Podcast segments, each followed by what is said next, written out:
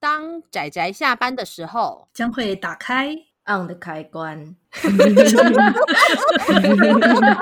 宅宅下班中按各位听友大家好，欢迎收听仔仔下班中，我是大酸梅。我是阿直，我是布姑，我是趴趴熊，大家今天看漫画了吗？等你推荐哦。我今天这部作品只有我跟酸梅特别有爱， 糟糕，破题破题真，是微对，妙。嗯但是我 们把阿直跟就是趴趴熊拉过来，因为我们需要一点中立的声音，好表达对我们频我没们错频道是中立的立 场。是的，是的，简单来说，今天要介绍的呢，就是沙村广明老师的《幻想女人国》全两集，那里面大约是加起来大约二十几篇左右的短篇集合集吧。内容涵盖了呃，从科幻到幻想到现代，就是各式各样的题材全部混在一块，然后非常的、嗯嗯嗯非常的沙村广明，对，这种混乱的感觉可以让人一窥他的脑子里在长什么样。把它分在哪一种类型，不如说它就是沙村广明的短篇集，对就比较像是这样。 沙村广明的类型叫沙村广明，对，就是石黑正数也有自己自成一个石黑风。那我觉得沙村广明就是沙村广明风，就是这样的故事。我跟阿酷就有说，我们只要看他前面两页，我们就会知道这个故事就是沙村广明画的，从画风到故事的性质，然后到它里面的故事的进展，就是然沙后村还广有明角色常见角色设计什么的，对对对对对，那因为尤其我们这一周，我们这一周的礼拜二，我们就讲了一部《制服图鉴》嘛。那《制服图鉴》就是一个充满了松本友这一个漫画家他的风格的一部短篇集。那么这一部《幻想女人国》就是满满的沙村广明，而且它比他的证据就是长篇连载的故事来说，更是他各式各样的脑洞大开的那种点子的的展现。所以， 嗯，性癖啦，性癖， 根本是了无遗的性癖。对啊，我们要包装的好听没一错点，阿直，你懂没关系，我们后来一定会爆眼的。这个是 R 十八，要强调一下。对，嗯没错，对啊，对，所以我们要强调一下，就是我们的每一集，只要如果有提到 R 十八的作品，我们就一定要说一句话，就是如果未满十八岁的听友，就绝对不要去看。那如果你看了，就也不要跟我们说，哈，这就是我们频道一直以来的立场。那么对，请不要把锅甩给 我们。没有就不要跟我们说就好了。哎，他如果跟他爸妈说是仔仔下班中教他们的怎么办？那 我们有我啊我们们有注明说这是十八禁啊，我们有分级。对。啊，对对对，我们有对讲清楚，而且我没有讲清楚说，如果你看了，不要跟我们说，所以那就是他的问题了。 好，但是不管怎么样，《幻想女人国》是一个乍听好像主要描写的是女人，而沙村广明也的确在他的笔下的女人都非常的有各式各样的特色。但是根据阿直还有布姑的说法，他们说沙村广明的作品其实不是对女性读者读起来，其实有时候有一点不太友善。一般读者对对读起来，因为就是整个故事就充满了下品感， 嗯嗯嗯嗯。与但是是真的很有趣啦，不可否认，我是觉得他的脑洞的一些创意跟想法真的非常非常的有趣，可是就是太低级了，这个人充满他个人的性癖。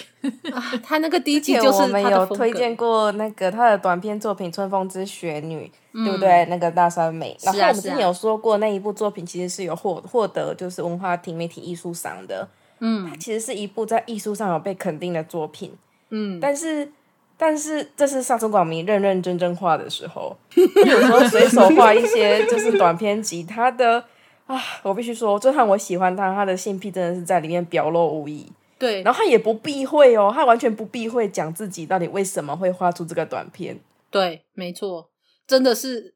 其实老实说，我觉得讲阿直讲下品也是他讲的比较好听。如果是我的话，我就讲他下流嗯这样子，他大概就是一个低级 对低级下流的这种感觉。但我就是喜欢，老实说，我就是因为他喜的欢，画风很有特色，然后他真的很会讲故事，必须说他超会讲故事的。然后加上他宛如有病的脑洞，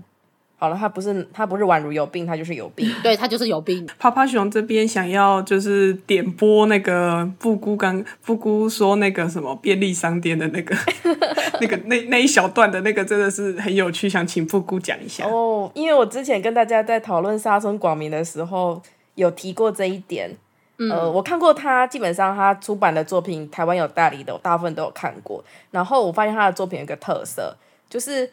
在除了好好讲故事之外呢，沙村广明很常借着角色的嘴巴讲一些他自己的感想，是，然后这种是感想通常都小不拉几 的。比如说对他《甜命经》就有一个有一有一个画面，就是里面的一个角色在海边吃着超商买来的就是炒面啊，喝着饮料，然后在那里辩那个评论这个炒面怎么样，还有就是他喜欢冻顶乌龙茶，但是呃最近超商没有在卖了，我就想说， 这不要说这是角色讲的，这我觉得这完全是作者自己的就是想法， ，always 大对叔，对。嗯，大叔碎碎念，对啊，然后在《美少女制造机》里面也有，就是借着一个可爱两个可爱女孩的嘴巴，在那里聊泡菜跟麻将。嗯嗯， 但是。呃，我也不知道为什么，就是如果只是一个其他的作者，然后随意这样画出来，我可能会觉得太日常，然后变得有点无趣。但是我不知道对为什可怕么，的就是，竟然你还会觉得很有趣。对我就看他在那里说洞顶乌龙茶，最近都没有在卖啊！天哪，我就觉得还看得滋滋有味。然后之后那个呃之后的那个画面，就它只是一个很短的画面，然后之后那个主角。那个角色又回到他的日常，开始就打打杀杀了，好像没有之前那么有趣耶，真是神 奇啊！因为作者有一个很有趣的脑子，然后简直等于有病的脑子。对对对对啊！我自己是喜欢他，尤其就是幻，我很喜欢《幻想女人国中》的是那一种，他为什么可以想到这么多莫名其妙的题材？除了包括他其实有提到，就是有取一个，就是大家知道那种都市传说嘛，什么四十岁了还是处男的话，就会成为大贤者，因此就是引发的世界大战什么之类的这样的这样的莫名其妙的故事，或者是中间还有那个。小矮人的那那几篇故竹取事，公主，对，竹取啊物语、哦，竹那取个好可怕哦。哎、对，干！那我那时候看的时候，我也整个被吓到那个结局。可是我觉得好合理哦，因为我很喜欢这种改编啊，就是对，这种莫名其妙但很合理的改编。其实我很喜欢那一篇，我也很喜我欢。很嗯推荐大家去看。嗯嗯嗯嗯，然后我觉得沙村广明的短篇集还有一个特性就是，可能是出版社的安排吧，他的《美少女制造机》跟呃《幻想女人国》都会喜欢把最有冲击力的放在第一篇。就比较长哦然后比较有冲击力的，你会直接翻开的瞬间，你会直接被沙村广明的味道冲刺你的鼻腔的程度。对，没错，《美少女制造机》真的也是这样。我那时候说，天哪，竟然有人可以这么光明正大的把这种性癖画出来。然后重点是你还觉得好看，真的太对可怕，而且你会习惯，这才是最可怕的事情。哎、我觉得我说不定其实就是被沙村广明开发了我的奇怪的酸梅味的开关。我觉得，说不 定是这样 吗？因为、对我还觉得沙尊广明有一点就是非常的不知道令令女性难以言喻的点，真的很吗？喜欢或者说很擅长，或者他擅长又喜欢去刻画那一些寡妇啊、妓女啊，就是有悲惨的经历，然后可能身心都受创，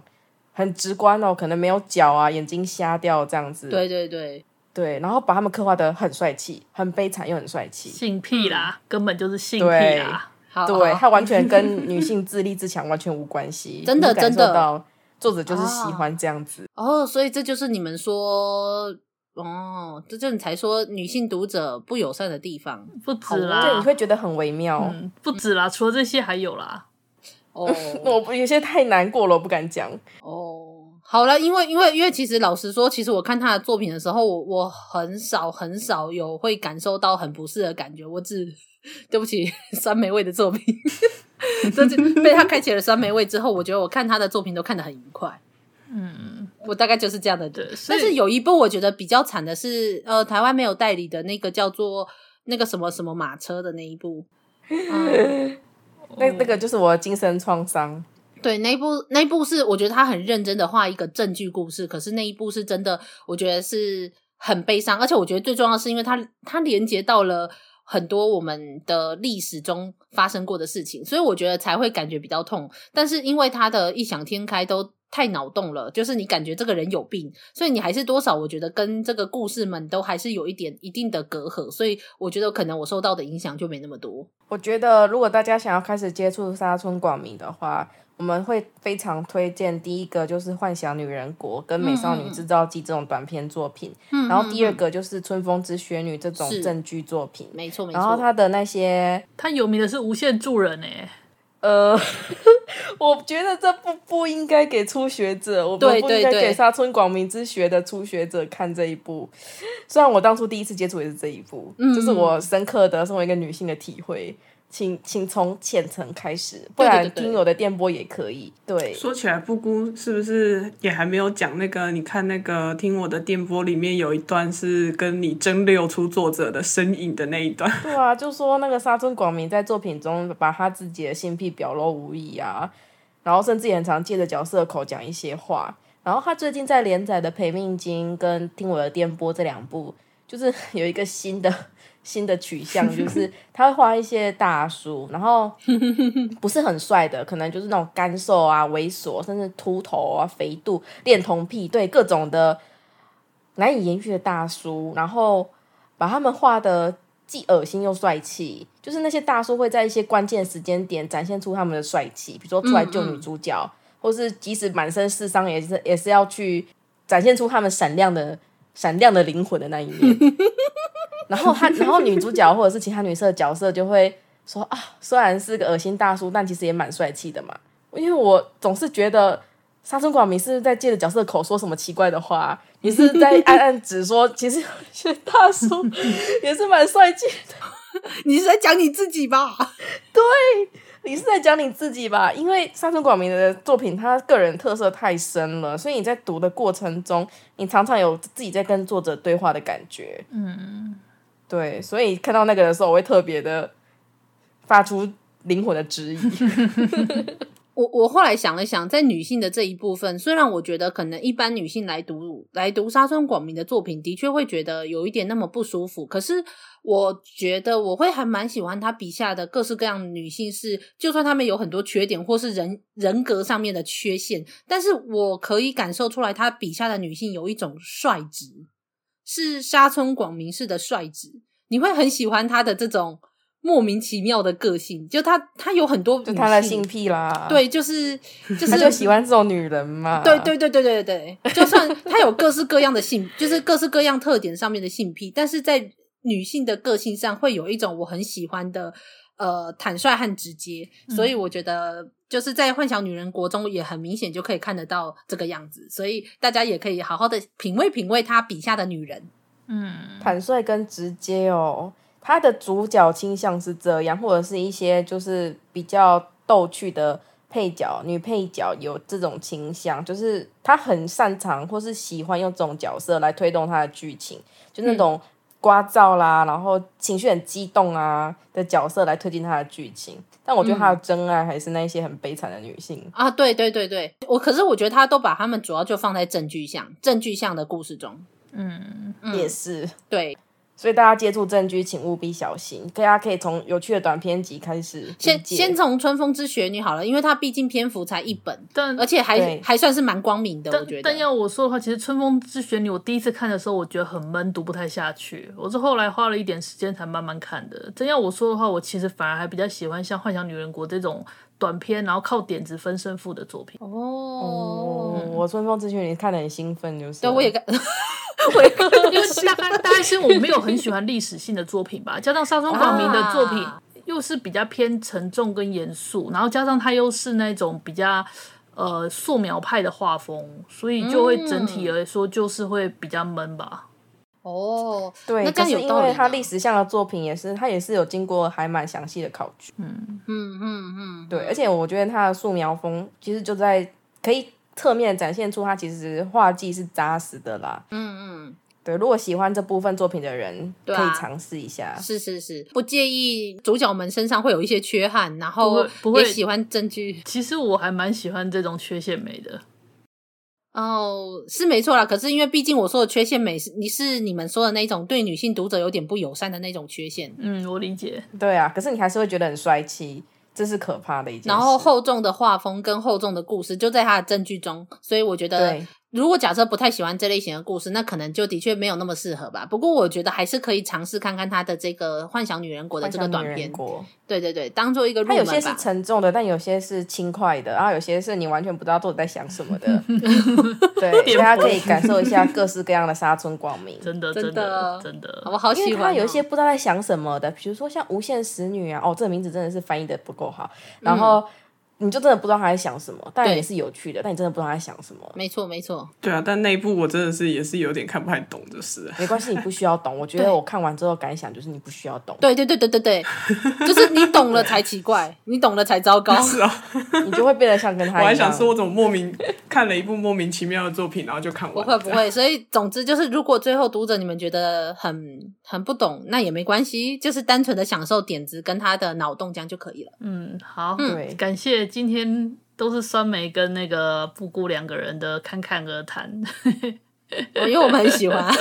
他们两个爱心一定爆棚。对我们，但是我们也提供了趴趴熊跟阿紫，就是算比较中立的言论。是就是是首先呢，这个不是普通人能承受的，大家先衡量一下自己的能力。 可是那我有时候觉对得嗯女性来说，好，等一下你先停停。然后对女性来说，可能要比男性读者要再多一层，就是防护网，因为要知道这部对女性并不是那么的友善。